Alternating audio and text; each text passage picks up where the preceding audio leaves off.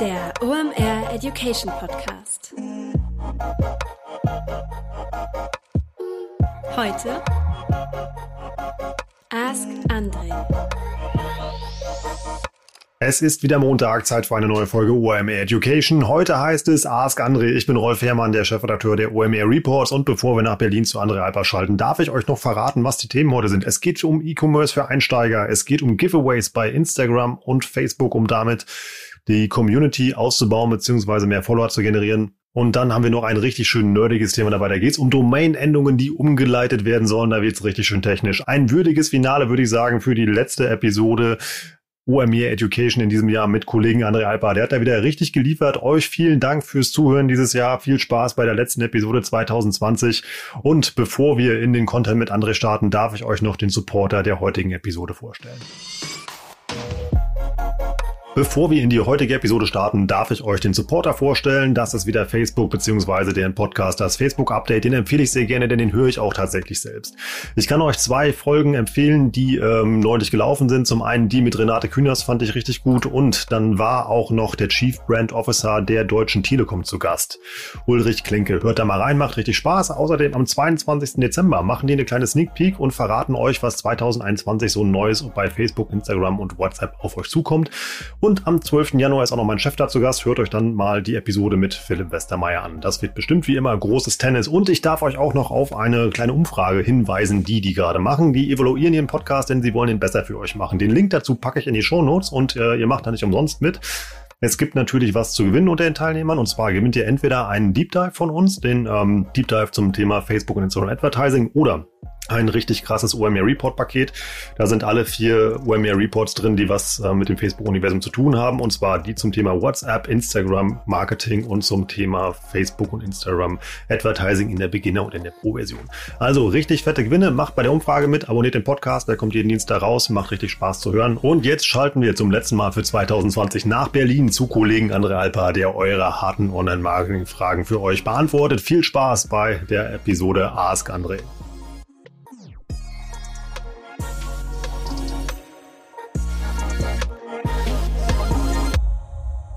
Moin, moin. Ihr seid hier bei Ask André. Die folgende Frage erreicht uns vom Alex via E-Mail. Und zwar fragt der Alex, wie sieht es aus für E-Commerce-Einsteiger? Lohnt es sich, über Dropshipping, über das Dropshipping-Modell in ein E-Commerce-Business einzusteigen? Oder gibt es bessere Varianten, um Fuß zu fassen für junge Unternehmer? Also die Frage erstmal, Alex hat uns großen Spaß gemacht. Mit einem meiner Standard-Gesprächspartner habe ich mich da hochgradig verquatscht in der Frage äh, und bin völlig abgedriftet und tief oder zu tief eingetaucht. Ähm, äh, insofern an dieser Stelle äh, auch schöne Grüße von Kai und mir an den Philipp. Ähm, er wird schon wissen, wer gemeint ist. Also steigen wir ein in das Thema, denn es ist gut und spannend ähm, sprechen wir erstmal darüber, was Dropshipping ist. Und zwar ist Dropshipping im Prinzip ähm, ein Fulfillment ohne Warenhaltung. Was heißt das? Das heißt eben, dass ich ein, äh, nehme an, ich möchte Händler sein und möchte eben, äh, so wie das äh, äh Alex formuliert hat, als Jungunternehmer äh, einsteigen ins E-Commerce und ich möchte Händler sein und etwas verkaufen.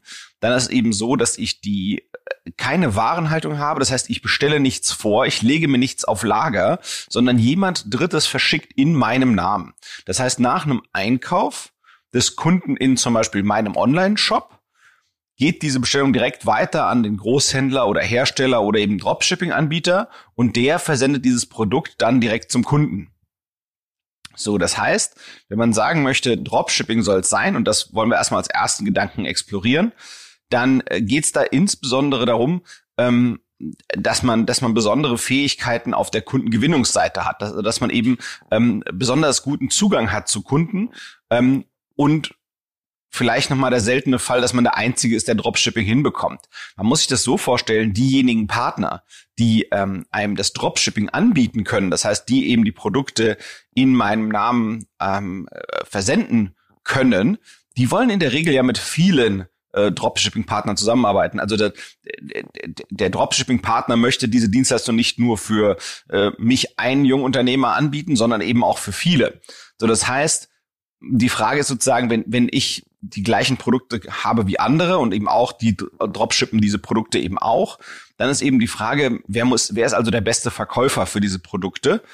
ähm, damit man sozusagen da nicht in Konkurrenz steht zu den anderen zu sehr.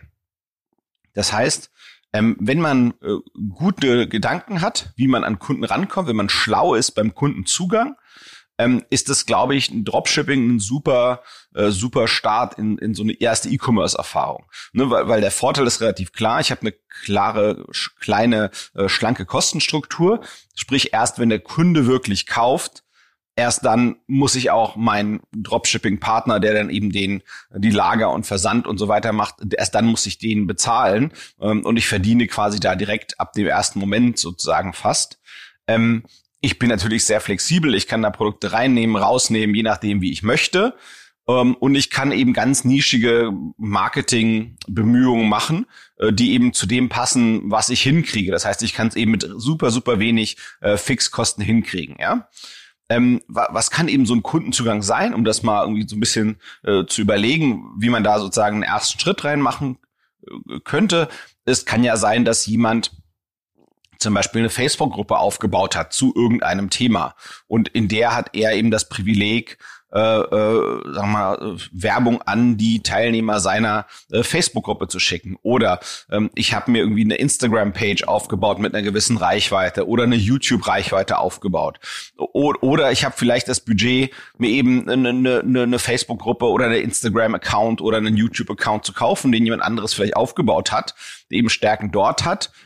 Ich baue mir vielleicht einen Shop, der passt zu dieser Zielgruppe ähm, und versucht dann eben, ja, die, die Produkte aus diesem Shop meiner Ex-Face-Gruppe dann zu vermarkten. Und so kann man sich da so ein bisschen äh, reinfuchsen.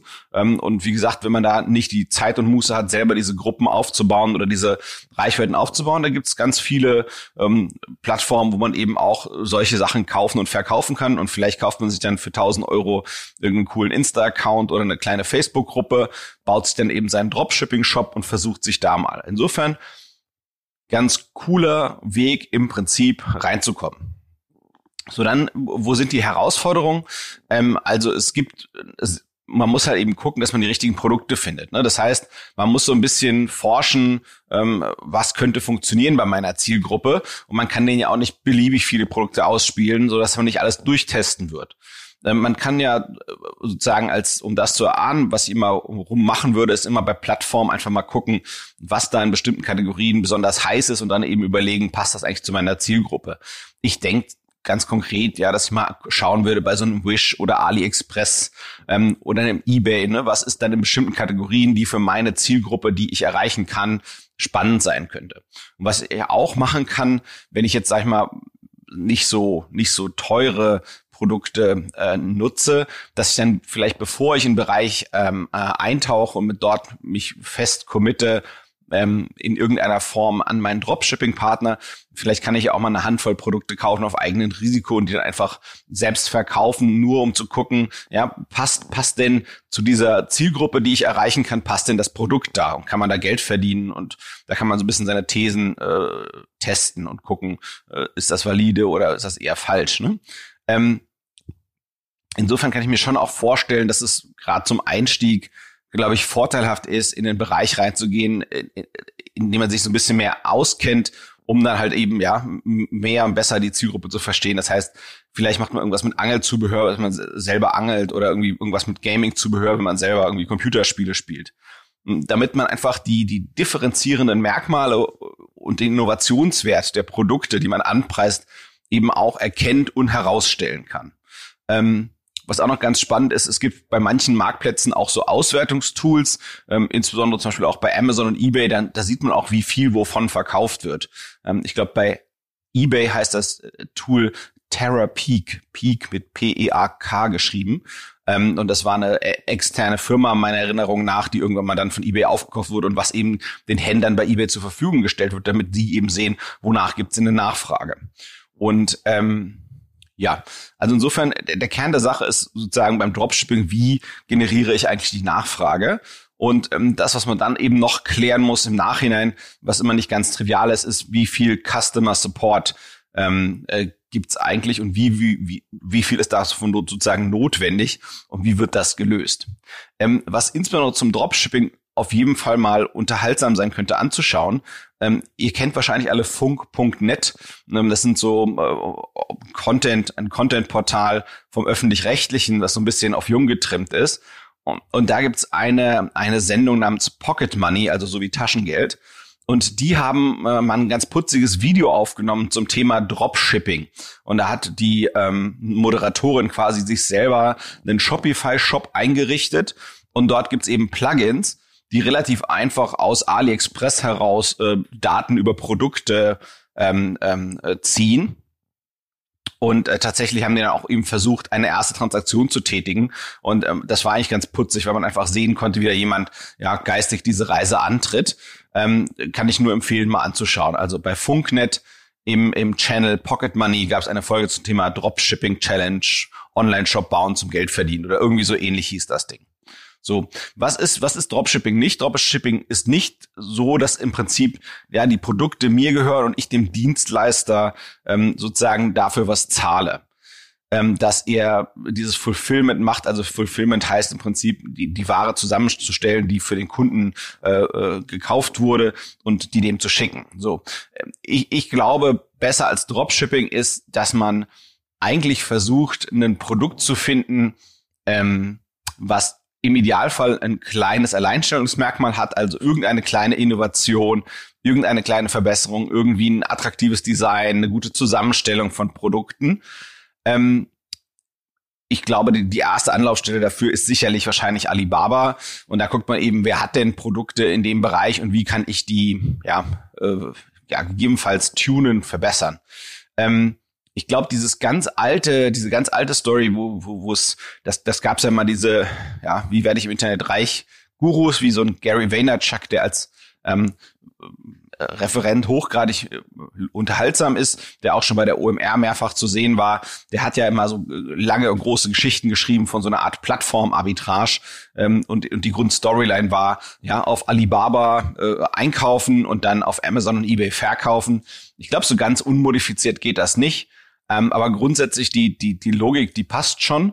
Das heißt dann eben, dass man aber wirklich selbst auf eigenes Risiko kauft. Ähm, Im Idealfall äh, schaut, dass das Produkt ein Alleinstellungsmerkmal hat. Ähm, Alibaba ist sicherlich einer der besten Anlaufstellen dafür. Und dann eben gucken, dass man auf den anderen Plattformen verkauft. Ähm, gegebenenfalls auch nochmal investiert in äh, bezahlte Reichweite innerhalb dieser Plattform. Ähm, es ist natürlich ja nicht so optimal für den einen Anfang, weil man natürlich selbst importieren muss und dann muss man irgendwo auch das Fulfillment machen. Ähm, was ich mir super gut anfangen kann, ist, dass man eben gerade als Jungunternehmen am Anfang das Fulfillment selber macht, also das Verschicken der Ware. Das ist ja sozusagen das, was das Jungunternehmertum ausmacht. Ja, also das heißt, man hat wahrscheinlich eher knappes Geld als knappe Zeit und das eben, was mit Zeit erschlagbar ist, sollte man dann wahrscheinlich wohl selbst machen.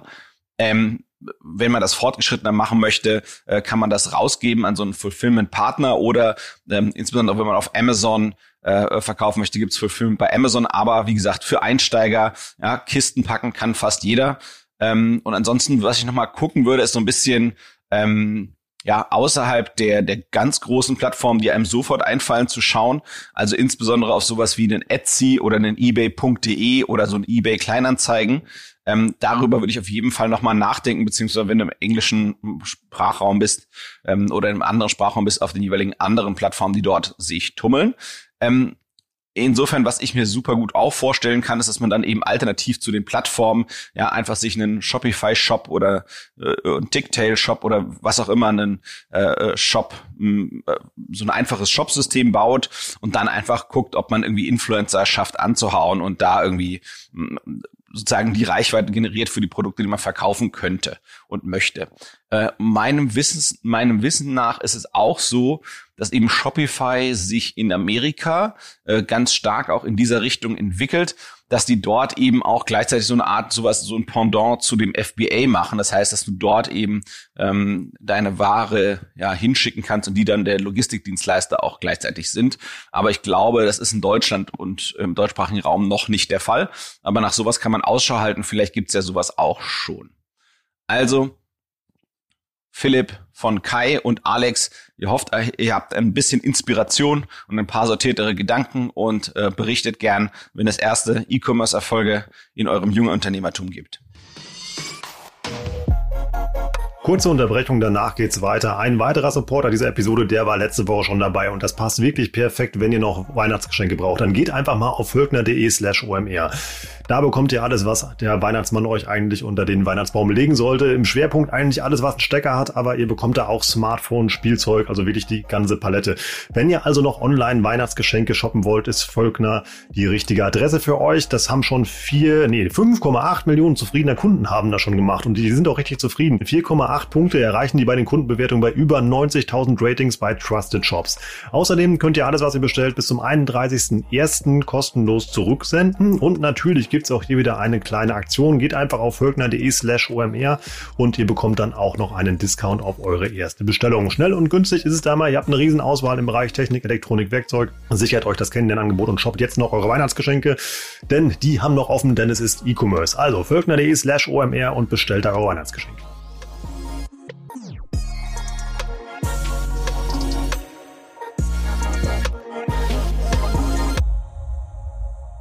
Der Niklas hat uns über Instagram gefragt. Ich habe einen gut wachsenden Account bei Instagram und auch eine passende Facebook-Seite. Jetzt habe ich gesehen, dass Giveaways bei Instagram oder Facebook immer häufiger auftauchen und zum Teil schnelles Follower-Wachstum versprechen. Macht es dabei auch Sinn, themenfremde User als Follower zu gewinnen oder sollte ich mich vor allem auf die sehr interessierte, aber kleinere Community konzentrieren? Und in welchem Abstand sind Giveaways sinnvoll, um nicht so zu wirken, als möchte man bloß Follower einkaufen? Also bei allem, was mit so Gewinnspielen zu tun hat, da würde ich zum einen erstmal sozusagen von mir weisen, Aussagen darüber machen zu können, was die Plattformen erlauben und was nicht. Da gibt's ja immer mal wieder äh, sich ändernde Bedingungen. Insofern glaube ich, muss man das, was man macht, am besten so gestalten, dass es innerhalb der Plattform erlaubt ist.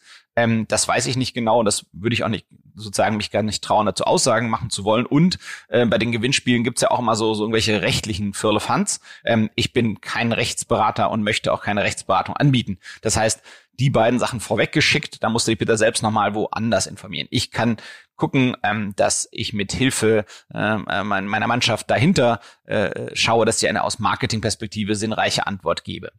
Ähm, also ich glaube, wenn ich jetzt drüber nachdenke, ist mal die Kehrseite. Ich würde ganz themenfremde Follower kriegen oder sagen wir mal Leute in meine Community kriegen, die mit dem Thema eigentlich nichts zu tun haben und nur reinkommen äh, wegen ähm, wegen ähm, äh, dem Gewinnspiel dann was das eben macht, ist nehmen wir an, ich habe 100 Leute in meiner Community und dann kommen durch Gewinnspiele noch mal 100 ähm, dazu, die Themen fremd sind, dann halbiert sich eigentlich meine Interaktionsquote auf allem, was ich dort poste als Betreiber der Community oder des Instagram-Accounts. So, und wenn wir darüber nachdenken, ähm, ähm, äh, wie, wie die Plattformen funktionieren, also Instagram und Facebook, dann ist es ja so, ähm, dass die, die, die Mitglieder einer Community oder die Follower eines Instagram-Accounts ähm, dass die vor allem dann äh, äh, sag mal, die Aktivität des Accounts organisch ausgespielt bekommen von der Plattform, das heißt, ohne dass du Geld dafür in die Hand kommen, nimmst, ähm, wenn die Interaktion hoch ist. Das heißt, ich glaube, äh, ganz wichtig ist, dass man eigentlich viele Leute hat, die, die sozusagen auf die Themen, die du normalerweise spielst, auf deinem Instagram-Account, in, in deiner Facebook-Seite, dass die damit äh, reagieren und interagieren. Denn das bringt eigentlich die organische Reichweite. Das heißt, ähm, ich, ich würde halt eigentlich solche Giveaways äh, nur machen, wenn, wenn die Leute anziehen, die in die Community passen, die sich für das Thema interessieren und wo du erwarten kannst, dass die auch später ähm, äh, ähm, ähm, ähm, mit den mit den folgenden Inhalten, die du die du die du publizieren wirst, jenseits des eigentlichen Giveaways auch interagieren werden. Das heißt, nehmen wir an, du hast irgendwas rund ums Thema irgendwie Turnschuhe und Sneaker oder sowas ähm, ähm, und dann ab und zu, du postest dort irgendwie coole Fotos von Sneakern und ähm, äh, die Leute irgendwie oder geben deren Kommentare ab, was sie daran gut oder schlecht finden, üblicherweise, oder liken die oder liken die eben auch nicht.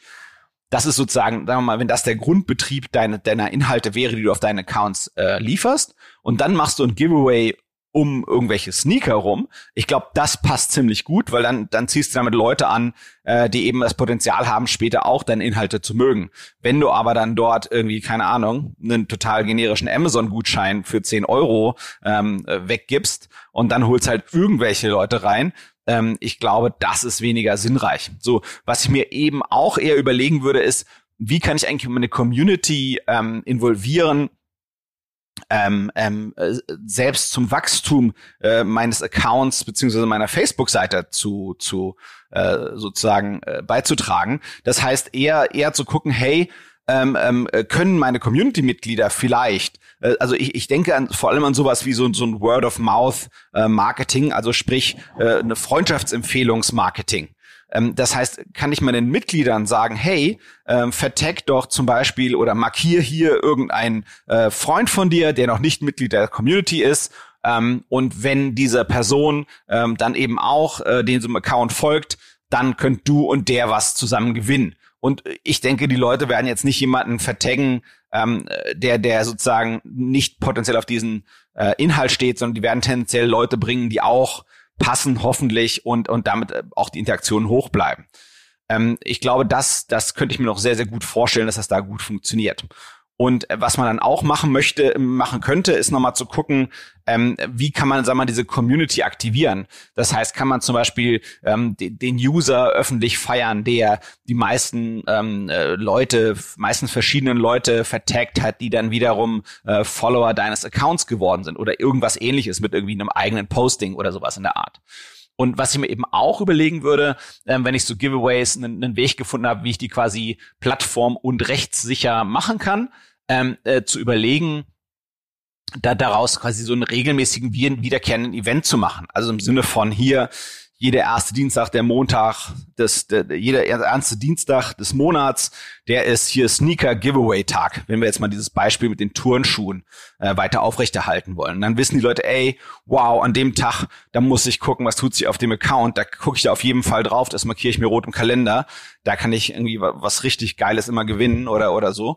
Ähm, und was man dann eben auch machen kann, wenn man so eine Regelmäßigkeit hat, ist so eine Art Eventisierung. Ähm, also man kann ja bei beiden, also bei, bei Facebook kann man ja mit diesen Events relativ cool organische Reichweite bekommen und dann hast du eben deinen, ja, deinen großen Dienstags-Giveaway-Tag und die Leute können sich halt frühzeitig für den Event registrieren und werden dann von Facebook auch nochmal angetriggert an dem Tag, ähm, über deine Facebook-Seite, über dein Thema äh, und dann eben auch über das Giveaway nachzudenken.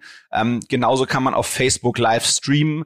Ähm, auf Instagram kann man live streamen und dann kannst du ja sagen, hey, hier, keine Ahnung, bastelst eine Lostrommel, äh, eine digitale oder eine wirkliche und ähm, machst dann eben nochmal einen Livestream, ähm, den du auch äh, ausspielst gleichzeitig ähm, über so eine äh, Live-Funktion bei den Stories von Instagram.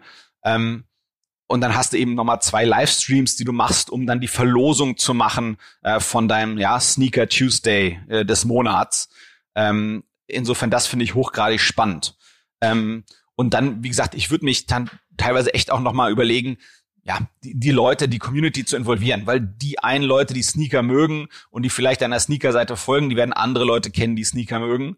Ähm, insofern, man kann ja auch gucken, ja, jemand, der jemanden neu in die Community reingebracht hat, ähm, ob du die vertagst irgendwo auf irgendeinem äh, Post, den du machst äh, und dich dann nochmal explizit bei denen bedankst oder eben guckst, ähm, wer von deren war bereit, deinen Inhalt nochmal zu scheren und die dann auch nochmal irgendwie öffentlich feierst und dich bei denen bedankst und vertagst, damit die eben äh, etwas, etwas nicht physisches auch bekommen von deinem Account. Ja, das heißt, wenn die Sneaker mögen und die haben halt irgendwas geshared, was von dir kam und du kannst das sehen oder die haben dich irgendwo vertagt und auf dich verwiesen, dass du dann halt eben einmal im Monat hier der der sozusagen du machst also Giveaway wäre quasi was physisches äh, weggeben äh, in der Regel. Und hier könntest du eben so machen, ja, du, du teilst die Ruhm und Ehre und Reichweite deines Instagram-Accounts, du teilst diese als Geschenk äh, mit deinen deinen Followern und deiner Community. Und ich glaube, das kann dieser Community in, in Form von Ruhm und Ehre und Anerkennung eigentlich eben auch äh, viel mehr bedeuten, also auch auch eine ganze Menge bedeuten. Also ja, äh, zu, zu Neudeutsch würde man sagen Fame in der Community als Preis. Ähm, vielleicht können auch ja deren äh, Lieblingssneaker gezeigt werden auf deiner Plattform, ja, um, um die dann halt quasi auch wieder in den Mittelpunkt zu rücken.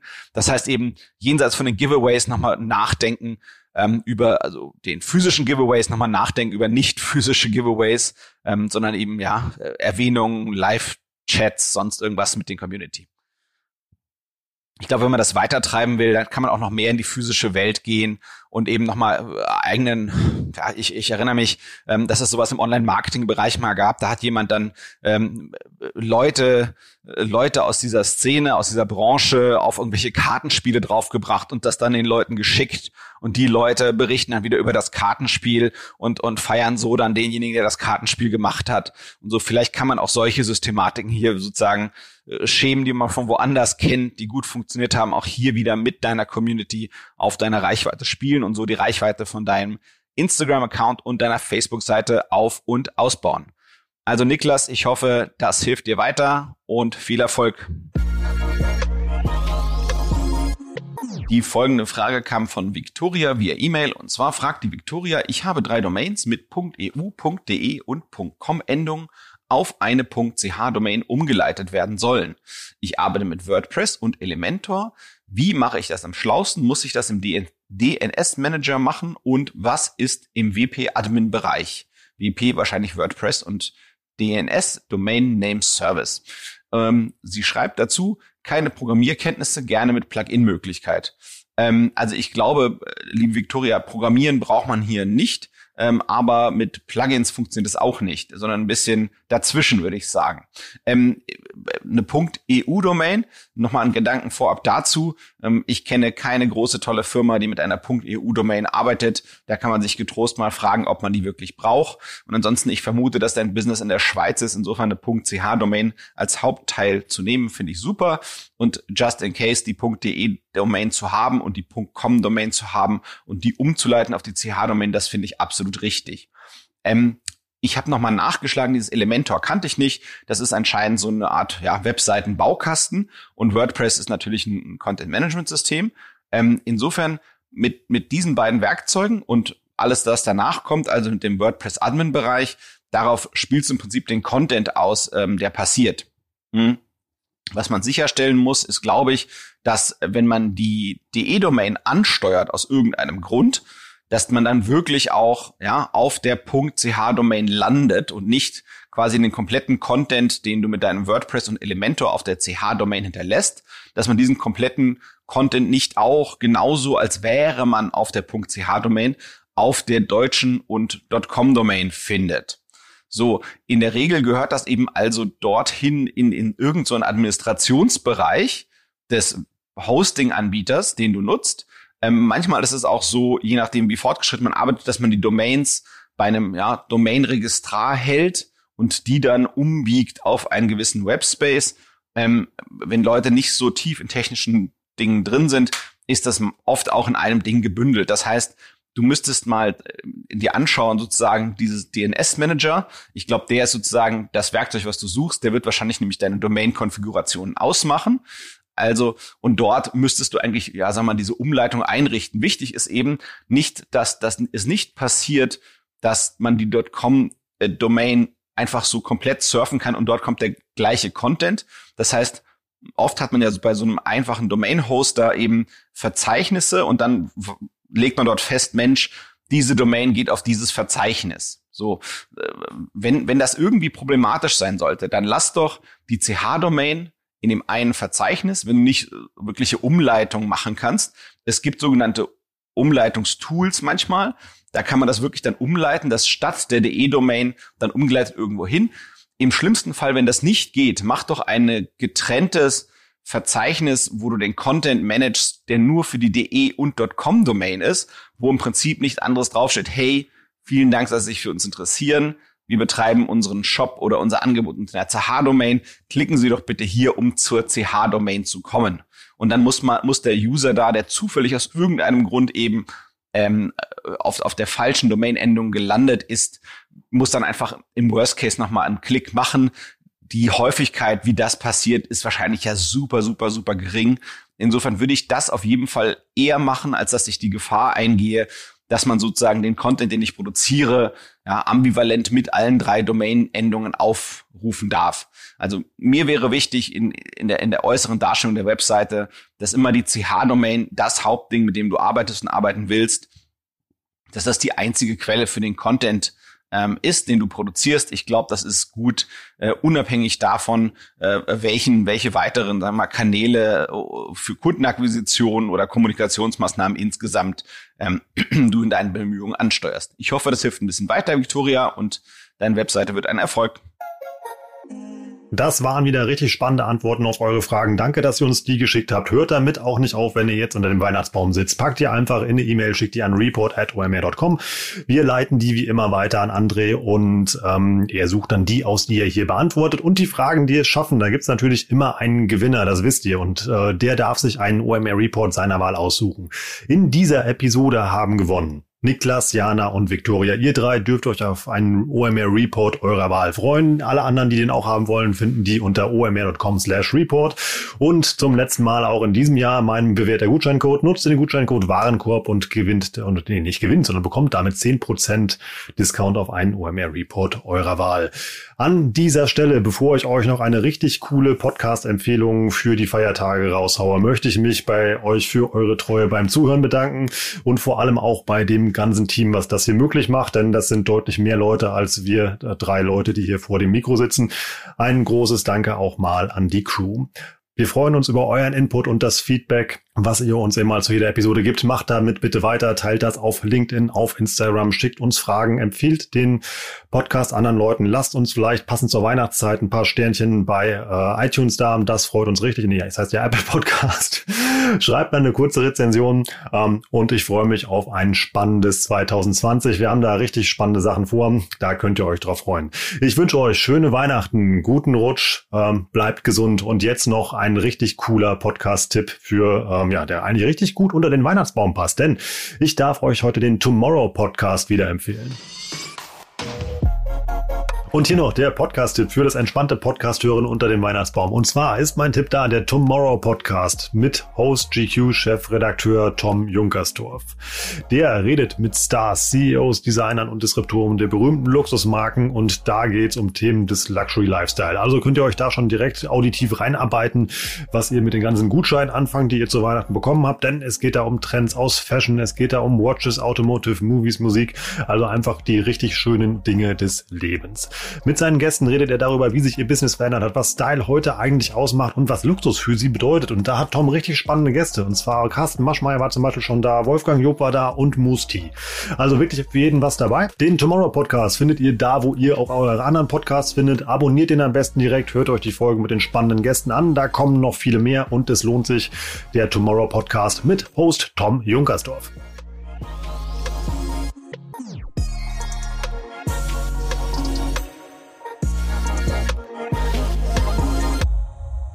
Also, abonniert das Ding. Nochmal danke fürs Zuhören. Wir hören uns 2021 und ich sag Tschüss aus Hamburg.